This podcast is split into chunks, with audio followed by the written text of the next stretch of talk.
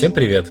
С вами очередной выпуск подкаста Frontend Weekend, его бессменный ведущий Андрей Смирнов. И сегодня у меня в гостях Олег Мохов, руководитель службы разработки интерфейсов в Екатеринбургском офисе Яндекса. Олег, привет! Привет, Андрей. Очень приятно, что ты смог до меня доехать. Давай начнем, в принципе, с истории того, как ты попал во фронтенд, в разработку, и вот все, как у тебя, в принципе, это начиналось. Я, насколько смог э, выкопать по там, всем сайтам Яндекса, ты как минимум в Яндексе уже 7 лет, вот, а уже, наверное, и больше, потому что там информация не так регулярно обновляется. Еще до этого ты работал в других компаниях. Расскажи, в принципе, как ты во все это попал. Я ожидал этого вопроса, если честно. У меня очень забавная история попадания в разработку. Ну, во-первых, я учился в университете по профилю в разработке компьютерной науки, там, в принципе, есть программирование. А в разработку мы попали в погоне за мечтой. У меня был товарищ, который работал в такой маленькой студии, и он сказал, там все просто, пошли сделаем свое. А я такой, типа, идеалист, подумал, блин, ну, чувак дело говорит, не надо работать на дядю, Роберт, Роберт Киясаки, вот это все. Мы сделали свою студию, год э, примерно мы пытались э, что-то заработать. Не заработали мы практически ничего. Ну, то есть мы там купили максимум каждому из сотрудников э, по ноутбуку, отдали им потом это с концами. И в какой-то момент я понял, что я научился просто кодить сайты, то есть я в процессе еще и обучался, дообразовывался, университет дал мне какую-то базу, а тут я дообразовывался уже, именно уже промышленной разработки. Но я понял, что я не хочу. Я хочу поучиться чему-то еще. Я пошел в небольшую компанию по меркам, в принципе, корпорации. Проработал там два месяца верстальщиком, понял, что там меня ничему не научат, потому что это их профиль. Пошел в одну из сильнейших веб-студий Екатеринбурга JetStyle. Там поработал 9 месяцев. Понял, что я всему научился. Понял я это в тот момент, когда меня начали двигать в лиды, а я понимал, что, блин, мне 21 год. Какой из меня лид, черт возьми? Я еще как бы молоко на усах не обсохло. А в этот момент э, там была забавная история. Я пошел в местного крупного гиганта СКБ Контур работать. Я прошел туда собеседование, устроился, и не знаю, было ли у тебя такое или нет, ты попадаешь когда в компанию, и тебе прям вот, вот резко не нравится. Вот прям вот все происходит не так, как ты ожидал. Не так ты воспринимал все это. Там было и какие-то реально мелочи. Вот, ну, знаешь, там уровня, чтобы выйти в туалет, тебе нужно было попросить кого-то из сотрудников пикнуть бейджиком, потому что комната закрывалась на магнитный ключ, а ты как новый сотрудник, тебе в этот день по какой-то там фигне не выдали почему-то, там у них отлаживали эту систему. Но это так напрягало, блин, вообще капец. Я думал, ты скажешь, что пропуск в комнату с туалетом давался через три месяца. Это было бы еще забавнее. И там были, ну, реально там бесившие меня вещи. Ну, то есть для меня, например, было важно работать на макбуке. Я принес свой Mac, я спрашивал об этом на собеседовании, и примерно выглядело это так. Мне говорят, вот инструкция. Я говорю, она для Windows. А, ну окей, тогда разбирайся сам. Тогда не было мобильного интернета, ничего, и, блин, настроить, как вести в их корпоративную сеть MacBook, это была нетривиальная задача. И ладно бы там мне кто-нибудь предложил, там, не знаю, Unlim интернет, чтобы я там ковырялся. А так получилось, я дернул одного, только что знакомого мне человека. Статью дай прочитать. Раз прочитал. Попробовал, не работает. Четыре часа я бился над этим, и через четыре часа я сделал гениальную вещь. У меня была виртуалка, я настроил по инструкции для Windows внутри виртуалки интернет. У меня появился доступ к статьям, и тогда я уже смог ввести Mac в домен и настроить. Много каких-то вот мелочей, которые мне резко сразу же не понравились. В SKB контуре эту историю считают э, по-другому, произносят. Она там называется примерно так, что я пришел в контур, но при этом уже висел на собеседовании в Яндекс, и поэтому дособеседовался и свалил через два дня. Это не так. Мне действительно не понравилось в контуре. А контур каким-то образом, вот ты говоришь, они это позиционируют, эту историю, они как-то ее в паблик светили? Там я был еще молодой и горячий, и в своем ЖЖшечке написал про эту историю. Плюс там был такой очень яркий руководитель у них, который был яростно за команду, и если кто не с нами, тот против нас. Он внутри контура это очень сильно проецировал, то есть вовне ты вряд ли это найдешь, а вот внутри контура она прям так горит. Она настолько прям там жива, что когда моя жена устроилась, первый вопрос, который ей задали, это ты жена того самого Мохова? Вот как-то а так. ты жена до сих пор работает там? Нет, жена теперь тоже в Яндексе. Вот уже полгода как. А жена кем работает? Дизайнером. Я в Яндекс пытался попасть за полгода до того, как устроился в Контур, но это был Симферопольский Яндекс, когда это была Украина, и Виталий Харисов собеседовал меня лично, и он просто сказал, слушай, мы никогда не устраивали ни резидента Украины, но я поизучаю, потом он через месяц вернулся сказал, слушай, ну что-то как-то сложно, давай я поизучаю, но раз ты сам не горишь, то попробуем. Там, раз мне так резко не понравилось, и тут же Виталий написал, он мне до этого предлагал вакансию в Москве, я сказал, слушай, ну, я готов переехать в Москву. И все, меня буквально за день отсобеседовали. Лог предыдущий у них уже был. Мне выставили офер, так как контур мне не понравился, то я его принял. Вот так я попал в Яндекс. Сколько ты в итоге в Москве проработал в Яндексе? Я проработал год и переехал ровно в тот момент, как появилась возможность вернуться обратно в Екатеринбург. А как ты лично для себя называешь причину того, почему спустя год в Москве, ну, то есть как обычно истории, как все происходит, что человек там переезжает в город покрупнее, чем прошлый, ему там на этом месте нравится, будь это Сан-Франциско, Москва или что угодно, Петербург там по сравнению с Северодвинском, и остается там. В твоем же случае, насколько я понимаю, ты спустя год и примерно даже рискну предположить, весь этот год держал мысль, что я вернусь в Екатеринбург. Не, не так было. Первые полгода я действительно думал, что я останусь тут, мне все нравилось, а потом мне стало неуютно. А почему? Да тоже по какой-то мелочевке, наверное, произошло. Ну, там была история, как мы искали квартиру, например, нас кинули, и это как-то вот, ну, отторжение. У меня с командой как-то вот, я привык дружественно общаться там со всеми, там ходить друг к другу в гости, а в Москве так не было принято, вот в той команде, где я работал. У меня жена в тот момент еще училась в университете в Екатеринбурге, и поэтому мы мотались друг к другу. То есть меня Екатеринбург тянул, и в какой-то момент, ну, вот неуютно мне стало. И до сих пор я не жалею. То есть вот прям вот я приезжаю в Москву, мне нравится, что с ней происходит, мне нравится, как она меняется, и я не хочу здесь оставаться, жить. Хорошо. Насколько было именно с точки зрения Яндекса, самому Яндексу тяжело тебя отправить обратно в Екатеринбург? Я переезжал сам, поэтому Яндекс здесь не... Нет, имеется в виду, что на тот момент, когда ты уезжал обратно из Москвы в Екатеринбург, ты какую должность занимал в Москве? Э, разработчик. Разработчик, да. обычный разработчик. То есть ты был в какой-то команде. Да, да. То есть ты уехал в Екатеринбург, очевидно, в другую команду. Да. Ну, не так. Мы сначала договорились, что мы найдем нового человека, а потом я уеду. Ну да, то есть Яндекс, по сути, тебя переместил между командами. Да, ротировал, угу. получается. Ну, то есть с этим проблем никаких, никаких не было? Никаких проблем, абсолютно. Супер. Мы вернулись в Екатеринбург. Соответственно, там уже, насколько я понимаю, начал вот за эти 7 лет происходить твой карьерный рост уже непрерывно в Екатеринбурге. Как это происходило?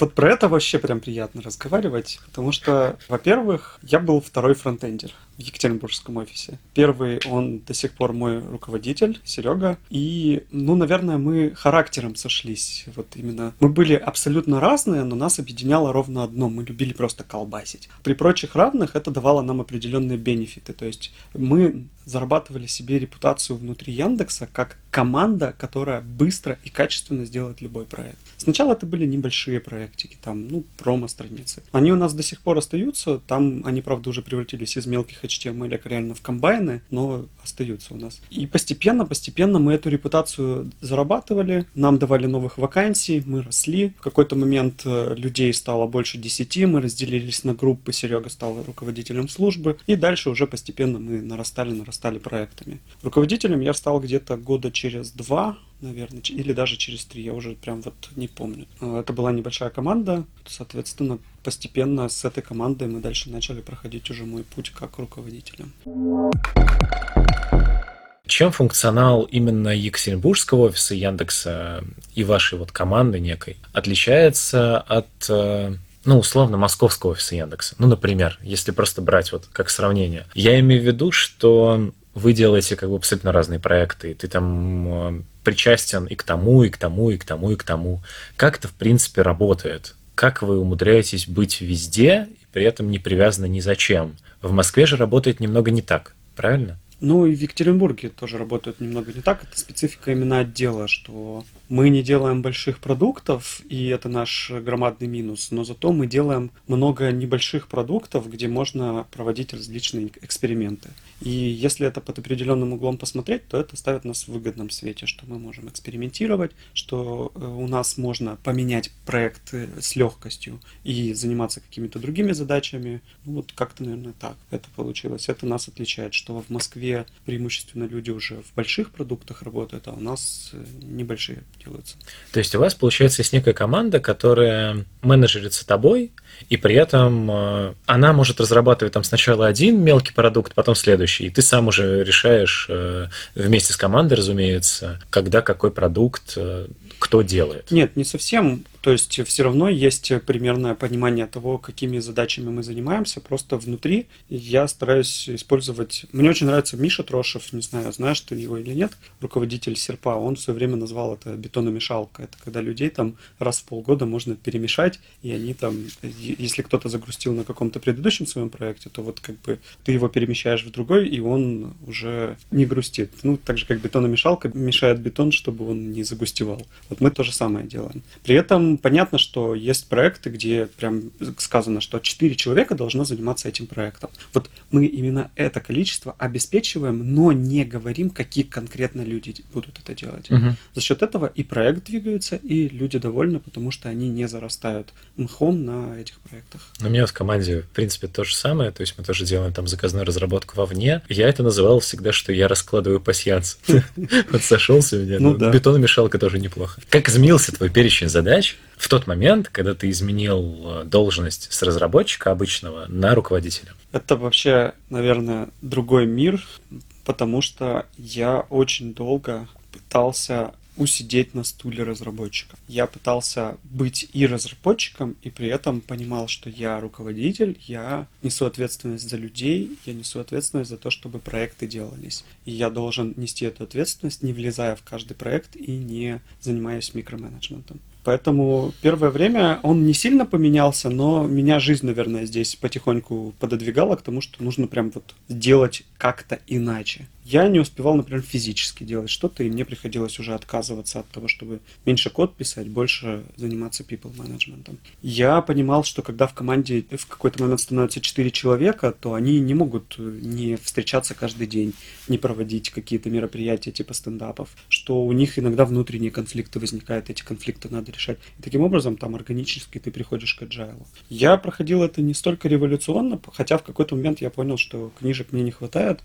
Понял это я примерно год назад, прям очень сильно уже резко, что я вроде бы все знаю уже, но чувствую еще есть куда развиваться. Тогда я начал очень активно много книг прям потреблять. Я начал с Батарева 45 татуировок менеджера, и у него книжка такая достаточно банальная и простая, но у него есть список литературы, которую он рекомендует. И я просто по нему пошел. Угу. Я прочитал пока из него только 6, по-моему, или 7 книг. Все-таки не всегда успеваю, потом отвлекся на другие. Но я теперь вот там ищу уже такие небольшие вещи, которые можно поменять, подстроить в этом уже плюс-минус отлаженном механизме. Ну, это как, знаешь, там, типа, не знаю, там на 80% рынка ты выходишь легко, а дальше каждый процент тебе дается с большим трудом. Тут то же самое. Команда уже производительная, но каждый процент производительности дается ей сложнее. И нужно искать, за счет чего эту производительность ты обеспечишь. Поэтому функциональность моя поменялась очень сильно, но не сразу.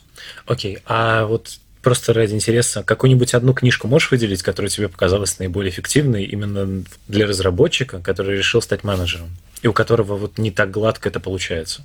Это хороший вопрос. Но я бы Батарева порекомендовал. Он... Ну, опять же, вот для, для меня, например, э, очень много воды. Ну, то есть я читал 45 урок менеджера, ну, вроде прикольно, но чего-то прикладного я не могу, что я Там очень Там нет много прикладного. извлек. Он такой, типа, чувак, раздающий вектора, каждый из которых потом ты можешь углубить. Вот мне этим она понравилась, mm-hmm. что она сама по себе сильно банальная, но при этом местами ты понимаешь, что о, вот здесь чувак думает точно так же, как ты, и не стесняется это говорить. Для меня самая важная глава, которая вот я прям мне ни, никто ни разу этого не говорил до Батарева. И я именно за это ценю. Это глава про то, что нужно уметь принимать, что ты можешь вложиться в другого человека полностью, а человек не будет ценить это. Он просто плюнет тебе в лицо откровенно. Что нужно с этим уметь мириться, потому что это жизнь, она так устроена. Вот я сталкивался с этим несколько раз, и, наверное, мне было важно, чтобы кто-то мне сказал, чувак, вот ты делаешь все правильно, просто это жизнь.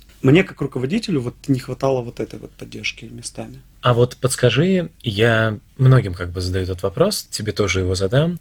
Насколько тебе вот сейчас уже по прошествии времени комфортно в кресле руководителя, который раньше был разработчиком. Опять же, с учетом того, что ты уже сказал, что ты не совсем гладко в это все вкатывался. Мне комфортно в этом кресле. То есть я чувствую себя как рыба в воде. Думал ли ты о том, возможен ли твой возврат именно в разработку уже без soft skill ов? Возможен. Но об этом думаешь регулярно, особенно когда проблемы накапливаются, поделиться не с кем, и ты такой думаешь, блин, да ё-моё, ну вот нафиг это все нужно, лучше пойти кодик писать. То есть руководство людьми при кажущейся легкости это очень тяжело. Это громадная ответственность, это дикие нервы и это дикий перегруз, в принципе, физически. Иногда нервы сдают, и ты думаешь, блин, чуваки, не хочу. Я учусь отдыхать. Последние два года у меня плюс-минус стало комфортно по деньгам. Я выплатил ипотеку, и поэтому у меня появились лишние деньги э, на то, чтобы э, путешествовать. И для меня вот возможность куда-нибудь съездить, это такая перезагрузка прям хорошая. То есть я выезжаю, я последний раз был в Польше и Испании, и прям вот перезагрузился, и мне там вот этого заряда хватает месяца там на 3, 4, 5. Потом надо снова куда-то ехать, иначе зарастаешь.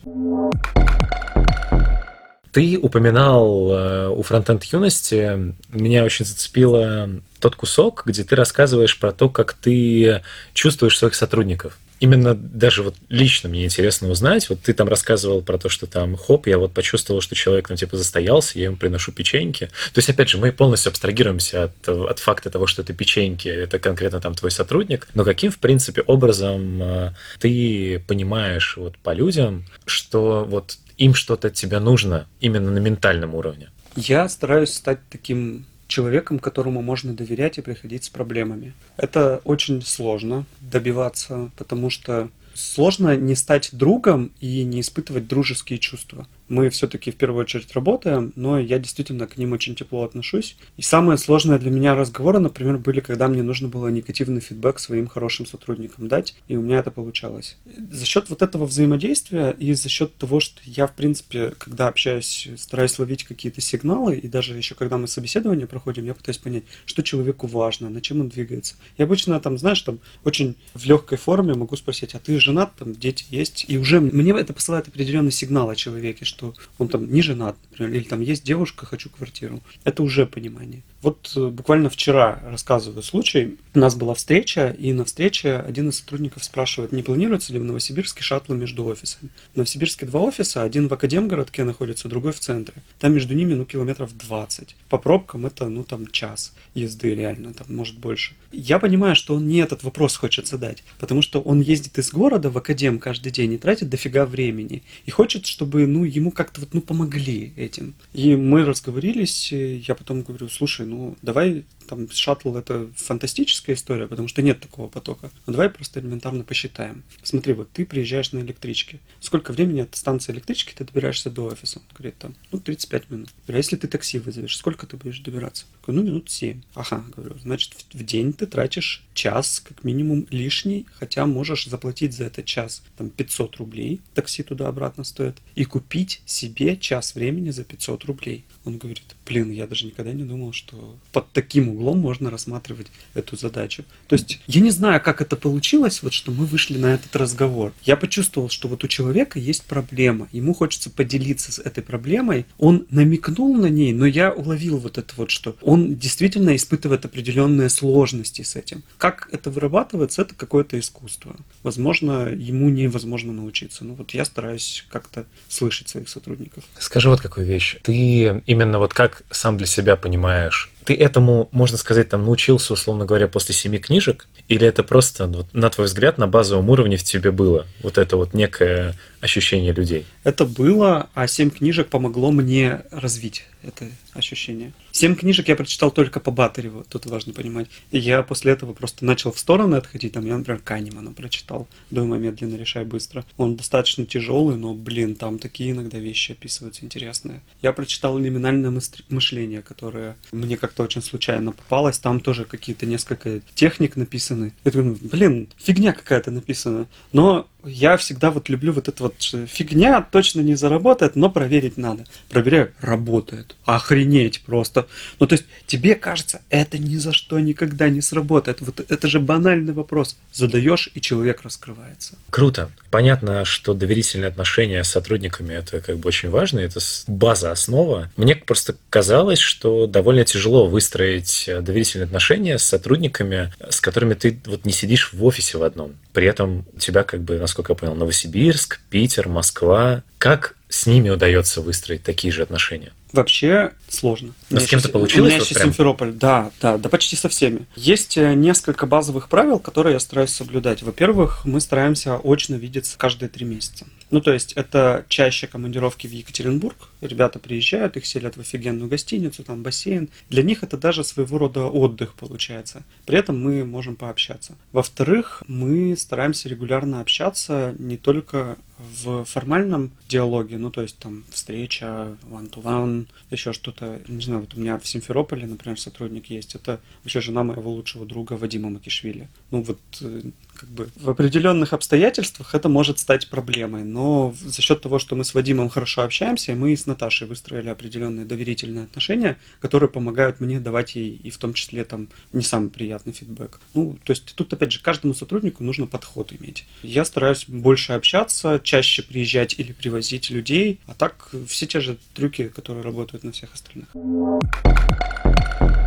Правильно ли я понимаю, во-первых, немножко в сторону, что ты при этом еще успеваешь читать курсы в школе разработки интерфейсов? Не совсем так. Объясни А, В. Яндексе есть школа разработки интерфейсов. Это история про то, что Яндекс приводит людей в офис Яндекса, читает какие-то прикладные темы, доразвивающие базовый уровень и даже чаще не базовый, потому что у нас, когда подается 200 человек, мы выбираем из них 40, но очевидно, что у них там уже выше базового будет, потому что мы можем выбрать. Мы в Екатеринбурге проводили школу разработки интерфейсов дважды, ну и рынок у нас очень быстро кончился. То есть мы перестали набирать вот именно даже там 20 человек, которых бы мы обучали. Мы поступили единственно верно, мы пошли в университет. У нас это никак не- явно не называется. Мы называем это курсы по разработке интерфейсов, ну, КРИ, как бы можно назвать. их. Первый год мы попробовали прочитать его по лекциям школы разработки интерфейсов и быстро поняли, что недостаточно материала. Мы читали вдвоем и еще поняли, что мы, конечно, зашиваемся вдвоем просто офигеть как.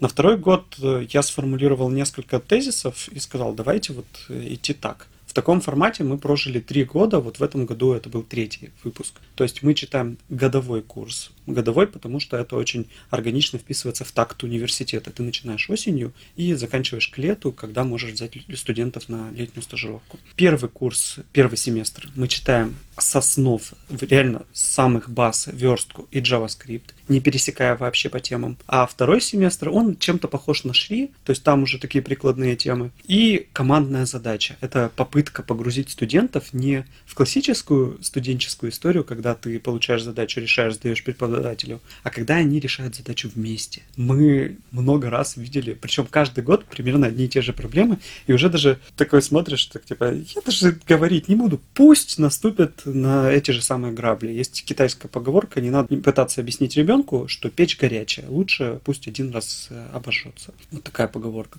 Мы пытаемся их тоже вот через эти хакатоны, мы их там три раза собираем в Яндексе, и плюс они между хакатонами дорабатывают какие-то задачи. Мы стараемся их реально погрузить в какие-то задачи большие, которые один человек не в состоянии решить. То есть, если эту задачу будет решать один человек, он ее физически не сможет решить. Нужно уметь договариваться, нужно уметь работать в команде и вырабатывать правила. И каждый раз наблюдаем какие-нибудь метаморфозы забавные. Это все равно, это делается отчасти сознательно, чтобы потом избежать этого на стажировке и в работе. Круто. То есть я изначально правильно вопрос записал. Я просто выцепил из контекста фразу «читаю курсы в университете», я такой думаю, что не сходится что-то такое. типа. Нет, ты все правильно Да. выцепил. Какой это университет? Это несколько или один? Это Уральский федеральный университет. Э, В частности, это моя альма-матер математико-механический факультет, который теперь так не называется. Так как там объединили два университета, то туда сейчас и из других факультетов приходят. Мы, в принципе, не ограничиваем людей. А вы каким-то образом таргетируетесь? То есть наверняка вы на типа старшие курсы, да? Да, Или могут прийти первокурсники А, к вам? Могут прийти первокурсники. Знаешь, даже забавно получилось. К нам почти всегда приходят первокурсники. И на второй год я прям явно говорил, ребята, вы не сможете... Ну, они просто, знаешь, там, типа, только университет пришли, тут видят афиши Яндекс, такие, а, типа, хочу, хочу. Приходят. За три года обучения студентов у нас прошел только один второкурсник весь курс полностью. Мы никого не отсеивали, все отваливались, потому что не вытягивали. У нас очень насыщенная и сложная программа. То есть там действительно темп, он старается быть с одной стороны университетская, но с другой стороны мы там типа балансируем и свою собственную нагрузку. Ну, например, мы даем домашнее задание, и студент должен в течение недели показать задачу в виде pull реквеста но дальше его подхватывает автоматическая система и прогоняет через набор автотестов. Uh-huh. Если автотесты не пройдены и в течение недели студент не поправит эти тесты, то он автоматически не выполняет первое условие. Второе условие, что в течение следующей недели кто-то из сотрудников Яндекса смотрит и либо окает, либо дальше дает какие-то замечания по тому, как исправлять этот код. Если в течение второй недели студент не получает ок, то он не выполняет второе условие. Невыполнение любого из этих условий – это полбалла за задачу. Если он сдал за две недели, то полный балл. И у нас там такая система допуска до экзамена, система бонусов. То есть хорошим студентам мы даем скидку. Я тут читал отзывы, и мне даже было отчасти приятно, что один из студентов так написал, что а тех, кто еле-еле наскреб на проходной балл, Олег Мохов спрашивает лично. Но надо признать, не жесть льстит, а спрашивает чисто по теме. И все уходят довольные тем, что не получили угу. экзамен. Ну, то есть, э, я стараюсь все-таки здесь быть каким-то вот э, справедливым. То есть, если ты работал в течение семестра хорошо и все задачи сдавал вовремя, получил максимальный балл, у нас, если максимальный балл студент получает, он может, например, убрать практику из экзамена. То есть, экзамен состоит теория практика, он убирает практику. Или он может подстраховаться, сдавать теорию и практику, но вне зависимости от оценки, если это только не двойка, а это правило было введено после первого года обучения, потому что я думал, ну блин, ну не может человек получить полный балл и два на экзамене. И у меня был студент, который получил два. Мне оговаривать это правило, мне пришлось поставить ему три и пропустить во второй семестр. Mm-hmm. Во второй год я сказал, если вы получаете два, все, бонусы не действуют. Ты сам эту всю систему придумал? Или у вас целая команда? У нас целая команда. То есть я стараюсь драйвить команду, чтобы она придумывала эту систему. Отчасти там иногда мне приходится форсить это, но некоторые вещи ребята сами собираются, придумывают. Ну, например, в этом году они для задач на хакатонов придумали... Мы писали, короче говоря, мессенджер. Он назывался «Килограмм». Во-первых, в рифму. Во-вторых, нас, когда Телеграм начали блокировать, а это было прям... После этого у нас был прямо хакатон, и мы такие, ну вот видите, чуваки, мы прям знали, что так будет. Теперь у вас есть, да, теперь у вас есть э, стимул допилить ваш мессенджер. Но там были баллы, граммы, и им нужно было за три хакатона набрать килограмм баллов. Такая еще идея. Это придумали полностью ребята. Я здесь вообще не принимал никакого участия, кроме того, что закинул им идею, что давайте декомпозируем задачу на подзадачи. Студенты этого не умеют еще. Но каждой задаче присвоим какую-то определенную стоимость, и чтобы студенты знали, сколько им нужно набрать в течение всех трех хакатонов. При этом у них есть вариативность, они могут выбирать сами, какие задачи они хотят реализовать, какие нет. А не так, что нужно все и только это килограмм. Это классная геймификация, да. Это прям хорошо зашло. У меня подобное было. У меня был курс машинной графики на ВМК МГУ. Там было примерно то же самое. Условно говоря, нужно было сделать базовое задание, там, бассейн с шаром, который плавал в бассейне, но при этом баллы давались за разную проработку разных штук. То есть ты, например, мог сделать тенюшку от шара в бассейне, за это давалось там 10 баллов, а мог сделать, чтобы там, условно говоря, плавало не один шар, а несколько, за это давалось там тоже столько же баллов. То есть ты сам выбирал, какой бассейн у тебя в итоге получится. Очень бы хотелось еще, конечно же, спросить тебя про канал, вот, руководство разработчиками и все дела. Вот я там видел, он даже вроде как немножко чуть-чуть ожил, раз в месяц он оживает. Там все еще 1700 подписчиков. Вот, не знаю, когда там было, сколько там было в пике, вот, но сейчас... 1600 там было в пике. Ну, значит, видишь, даже растет. Никто не ушел даже. Ты канал этот создал, э, это была некая отдушина от э, твоей руководящей разработчиками деятельности? Или это было такое типа продолжение, что вот смотрите, я научился и могу и с вами поделиться? Слушай, мне кажется, я решал все эти задачи одновременно. Ну, то есть я, когда э, завел канал, я хотел записать какие-то свои мысли, и часто я записываю и понимаю, что они могут теряться. А потом они прилетают ко мне же, когда я кому-то просто бросил ее. Отчасти потому, что начиная с прошлого года я начал активно сам прорабатывать э, историю про выращивание новых тим лидов, потому что я теперь менеджер of managers, как называется, и поэтому мне нужно было понимать, куда их вести, куда их направлять, что смотреть, что читать. Но я очень быстро понял, что я не настоящий блогер. Я не умею, вот, знаешь, там, типа пост в неделю писать и прям по заказу. У меня сейчас есть какие-нибудь задумки, типа, может быть, там, как многие поступают, там, не знаю, видео раз в неделю какую-то статейку рекомендовать, ну, чтобы хоть какая-то жизнь была, потому что вот на этом балансе, что я пишу только тогда, когда у меня есть что-то сказать, э, хотя, с другой стороны, он же где-то болтается, тут новый пост, может быть, даже это хорошо, что я так не делаю, а именно когда мне есть что-то сказать. Но вот я в самолете два поста писал, один как раз про цену времени, мне действительно последнее время пришлось аж дважды рассказывать про эту аналогию, вообще, что вот, ну, существует стоимость времени, и, в принципе, надо искать такие места, где ты можешь заплатить небольшую денежную сумму, но при этом сэкономить себе время или купить его. Мне кажется, это интересная тема, никто под таким углом прям ее так вот развивал. Вторая – это про то, что каждый руководитель должен уметь, давая фидбэк э, сотруднику, пропускать через себя. То есть, если у тебя там, не знаю, два сотрудника поругались, один на другого наябедничал, никогда нельзя говорить, слушай, у тебя тут Вася ябедничает. Ты как бы вот не делай так, пожалуйста. Так нельзя делать. Нужно от себя, то есть выслушав хорошо Васю, от себя рассказать, что мне не нравится вот твое такое поведение. Ну да, это, в принципе, довольно такие базовые тоже вещи. Это базовые вещи. Но не всех понимают. Не всех понимают.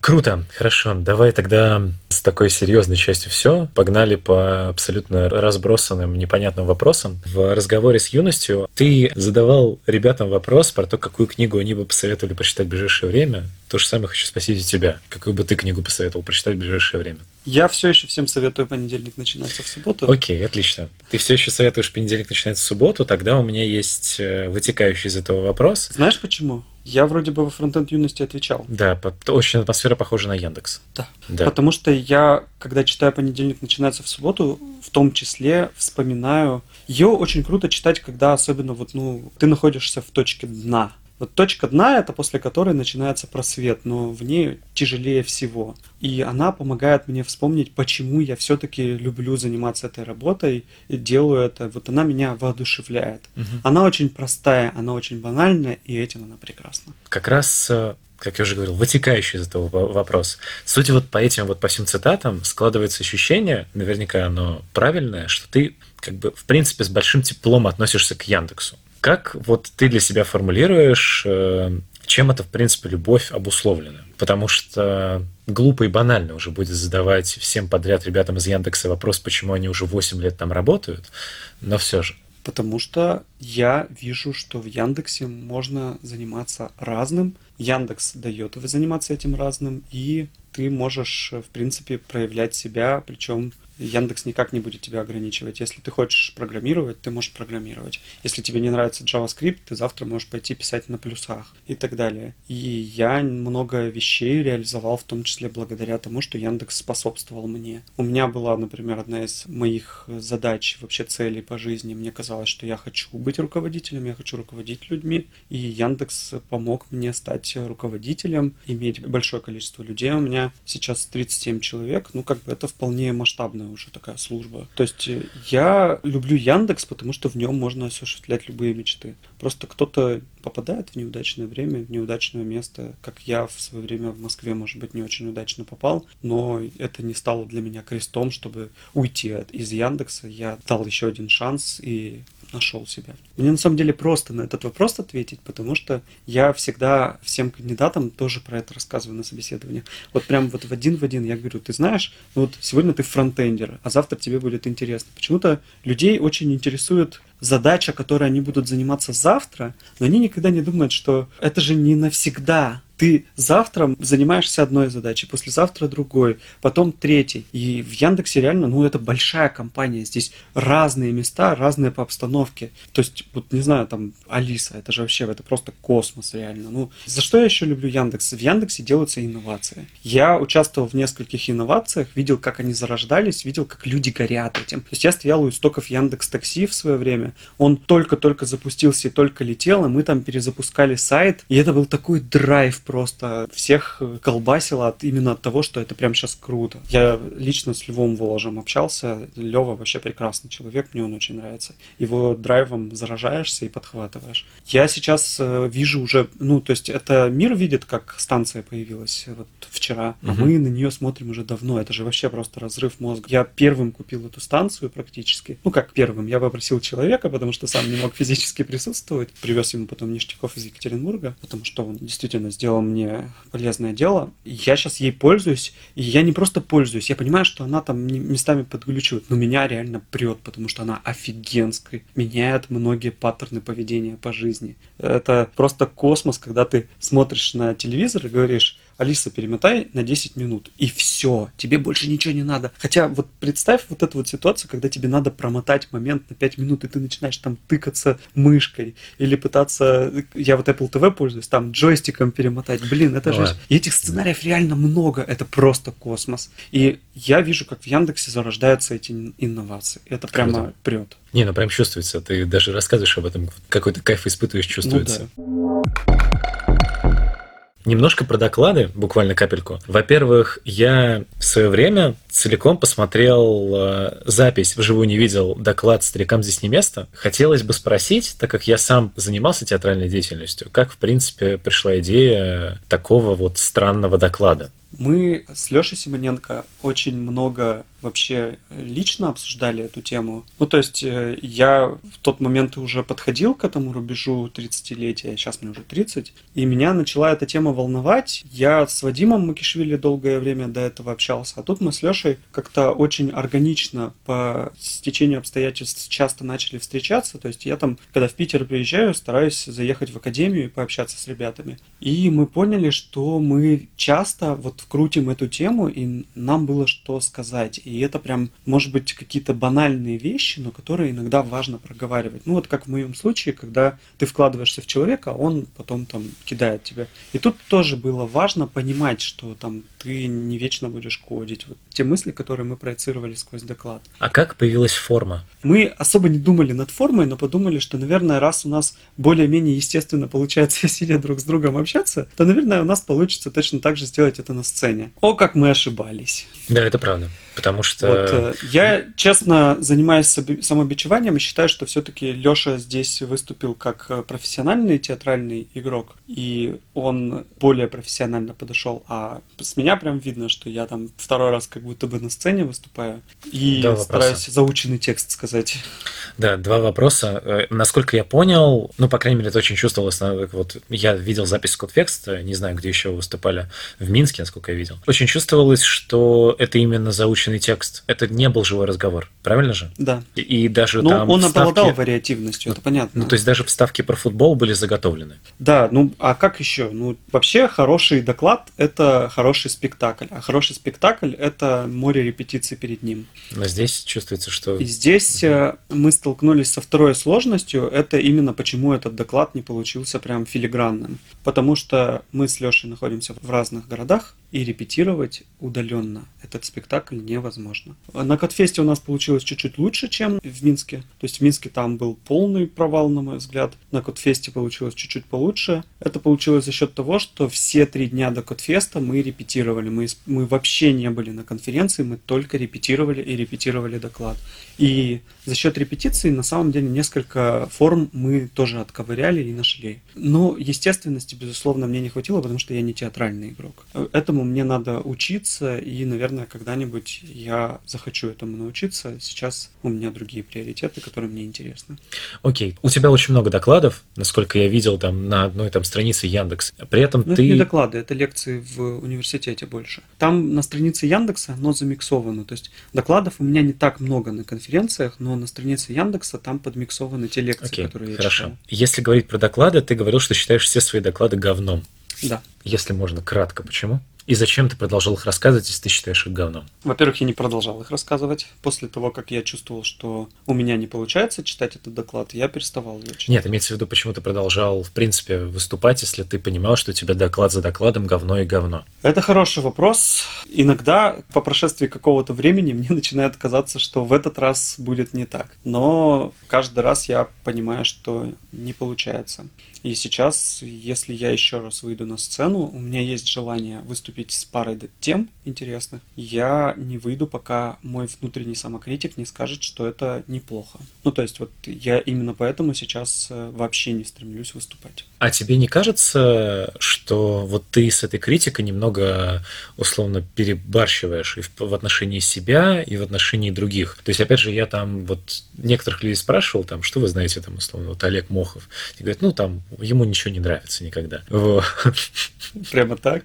Ну, если обобщать. Ну и опять же, и про свое как бы творчество ты тоже довольно критически относишься. Да. Почему так? Ну, как-то не зазнаться, чтобы. Ну, мне кажется, это такой путь в то, что там, если ты в себя будешь прям считать королем мира, то прям как-то странно будет. Мама меня этому научила, то есть мама научила меня не высовываться. Mm-hmm. И мама всегда говорила мне, что ты молодец, но можно лучше. Ну вот, наверное, где-то откуда, оттуда-то вот этот вот перфекционизм пошел. Мама не говорила мне, что чтобы получилось идеально, нужно бесконечное число времени, которого у нас не существует, и поэтому все равно нужно останавливать внутреннего самокритика. Но к этому я дошел сам. Я просто понимаю, что, например, что с докладами я действительно не так много времени уделял, как мог бы. И поэтому мой внутренний самокритик говорит мне, что ты знаешь, ты не постарался в этот раз. Давай тогда быстренько перейдем к стандартным вопросам, во-первых. Думал ли ты, кем бы ты хотел стать, если бы не стал разработчиком? Конечно, водителем трамвая. Почему? Я вообще безумно люблю общественный транспорт. А почему именно трамвая? Потому что рулить не надо? Не знаю, меня прет вообще, в принципе, от трамваев. Ну, наверное, чего-то, что на рельсах, но трамваи самые прикольные, потому что они ездят по городу, по поверхности, ты смотришь город. Ну, как-то вот так. А почему, почему рельсы прут больше, чем колеса? Не знаю. Ну, слушай, это прям вот сложный вопрос, это из детства. Ну, то есть в детстве я маму шатал по всяким троллейбусам, трамваям. Мне казалось просто, наверное, мне нравятся трамваи. Я очень редко действительно задавался, почему именно они, потому что, чтобы организовать трамвайное движение, недостаточно купить трамвай. Нужно еще построить инфраструктуру, провода протянуть. Вот Варламов в свое время это объяснял, что вот это какой-то признак цивилизации, что ты выходишь в незнакомом городе, и вот типа улицы похожие там на улицы в других городах. А трамвай, он как-то объясняет тебе, что вот здесь уже какая-то цивилизация есть. Мне нравится эта цивилизация. Ну и рулить не надо, можно книжечку почитать. А, ну, я не просто люблю трамваи, я иногда, когда мне становится грустно, делаю какую-нибудь э, штуку прям вот для себя. И в свое время мне э, у нас запустили новую трамвайную ветку, и мне показалось, что там наше трамвайное хозяйство не очень оптимально сделало расписание. Я сначала пошел и три дня на морозе стоял, считал пассажиров, считал трамваи, э, все это записывал в табличку. Потом э, мне это не понравилось, я отослал это в наше трамвайное управление, они мне ответили какую-то похожую отписку, сколько там человек каждый, каждый час приходит. После этого мне стало интересно посчитать, насколько трамваи пунктуальны актуальны в соблюдении расписания. Это вообще такая тема достаточно интересная, почему наши трамваи ходят так, как они ходят. Вот сейчас в Москве происходит трансформация транспортного движения, а во всех остальных городах трамваи до сих пор ходят по расписанию. То есть они отправляются от конечной четко в заданное время. Если на линии случилась пробка, то трамвай может и не доехать до конечной. Мне было очень интересно реально посчитать, насколько часто это случается. Я взял сайт с трамваями, там Аяксом гонялись GPS-данные, написал грабилку, которая просто складывала складывала их в баску, а потом написал анализатор, забил GPS-точки, смотрел, как он появляется в окрестности, и там на месяц просто просчитал, и прям такое масштабное исследование получилось, что самые пунктуальные трамваи, самые непунктуальные по трамваю. Там причем местами были интересные результаты, то есть понятно, что если трамвай идет по выделенке, то он примерно пунктуальный. Я об этом написал в Фейсбуке, и мой знакомый, который тоже урбанистикой увлекается и при этом журналист, сказал, слушай, прикольно, и сделал из этого статью, что вот, типа, Екатеринбуржец сделал такое вот исследование. Это дальше никуда не пошло, к сожалению, хотя они говорят, что они что-то там делают. Но я не верю, потому что с трамваями у нас в Екатеринбурге пока грустно. Буду в Екатеринбурге, покатаюсь обязательно на трамваях. Приезжай. В Екатеринбурге есть еще уникальная трамвайная линия, где трамваи ездят по однопутной линии. То есть они прям выезжают, потом в середине разъезжаются и дальше едут. Она идет прям вдоль такого живописного места и возит дачников на дачу. Прям вот ну, полная комбо, мечта любого урбаниста офигеть. Я у тебя даже не видел, ну, там совсем вот поздние посты, там что, ну, то есть ты все еще не забросил, ты там анализируешь, что там один трамвай идет, посчитаешь как другой, вот это вот такое.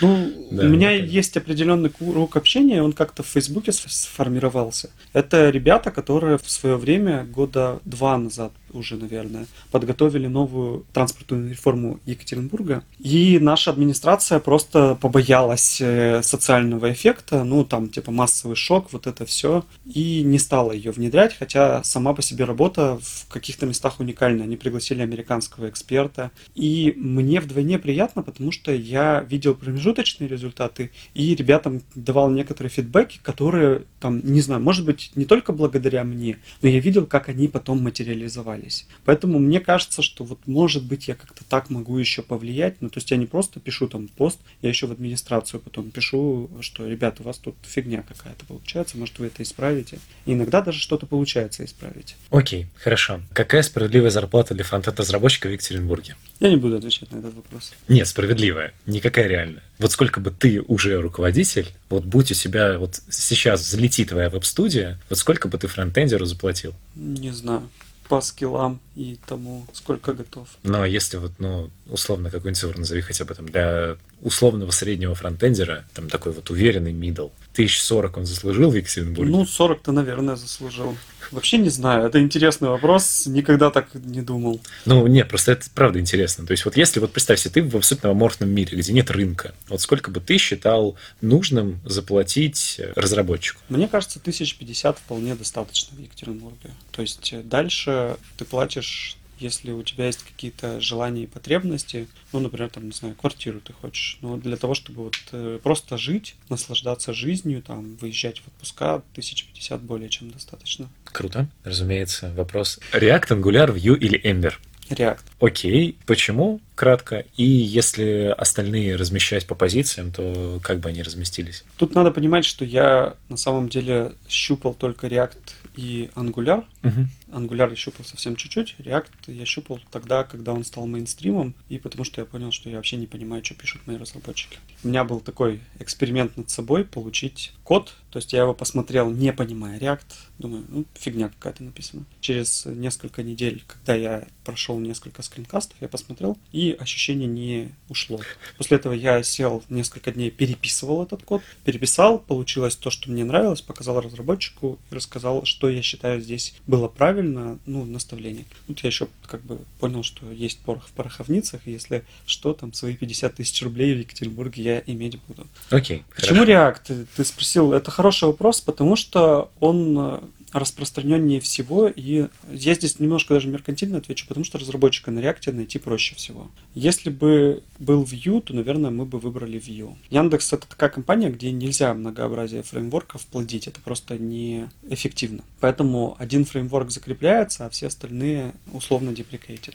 Angular у него прям тянется карма того, что он монструозный и неповоротливый, и, видимо, ему от нее не избавиться. Vue слишком модный и хипстерский, он уже появился, когда был React, поэтому он все равно стал номер два. То есть тот, кто появился первым, тот и занял нишу. А Ember, я так давно про него ничего не слышал, вот правда. Я про него слышал ровно один раз, к нам приезжал Сережа Больщиков из э, Тель-Авива, который один из идеологов Ember. Я что-то даже потом поизучал, но не проникся. Поэтому React, Vue, Angular, Ember.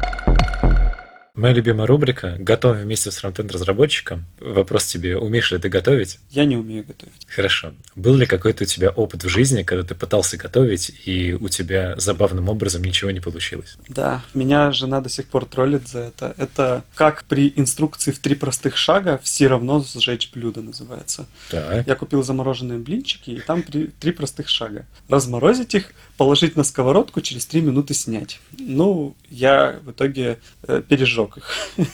И было это примерно так, что мы общаемся с ней по скайпу, и я говорю, вот, я такой молодец, готовлю блинчики. В этот момент говорит, а что это у тебя там горит за спиной? Ну, вот как-то так.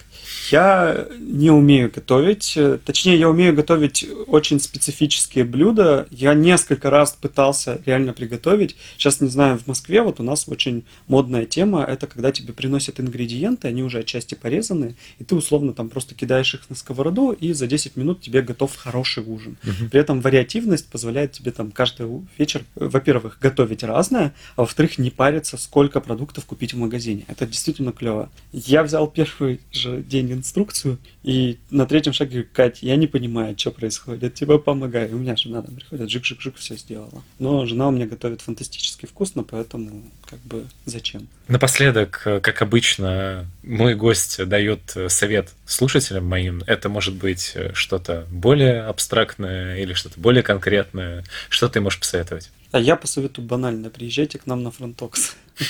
У нас хорошая конференция. Да нет, но если серьезно, сложно придумать что-то такое прям, что не бойтесь, просто не бойтесь. Вот очень простое, а дальше каждый пусть думает сам, чего нужно не бояться. Okay. Я был очень скромным в детстве и часто боялся. И теперь, когда стал взрослым и изжил этот страх, понимаю, что боялся я зазря. Круто. Спасибо тебе большое. Что, Спасибо, что позвал. Да, что приехал. От себя, как обычно, хотелось бы добавить, чтобы вы, во-первых, обязательно поставили лайк этому выпуску, поделились ими своим э, другом, подругой, и тогда вы тоже узнаете, что в Екатеринбурге очень хорошо и классно. Также обязательно подписывайтесь на данный подкаст в SoundCloud и в iTunes, вступайте во все наши группы в социальных сетях, всевозможные телеграм-каналы и чатики и так далее. Мы продолжаем показывать человеческую сторону фронтенда не только. Услышимся на следующей неделе. Пока-пока. Пока. -пока. Пока.